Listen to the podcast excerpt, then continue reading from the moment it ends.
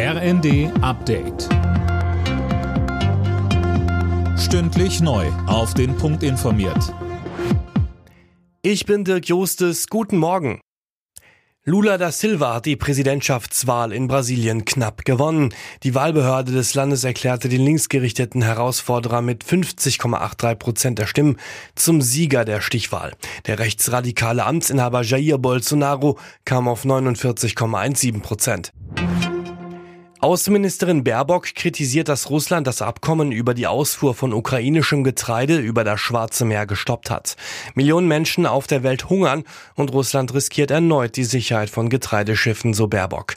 Weiter sagte sie im ersten. Die Vereinten Nationen hatten dann zum Glück gemeinsam mit uns allen erreicht, dass die Getreidepreise durch die Lieferungen, die in den letzten Wochen und Monaten stattgefunden haben, endlich wieder gefallen sind.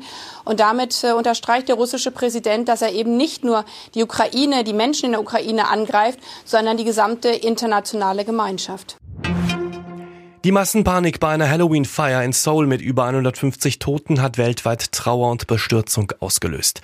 Bundeskanzler Scholz, Frankreichs Präsident Macron und US-Präsident Biden etwa sagten, es sei ein trauriger Tag für Südkorea. Ihre Gedanken seien bei den Opfern und Angehörigen.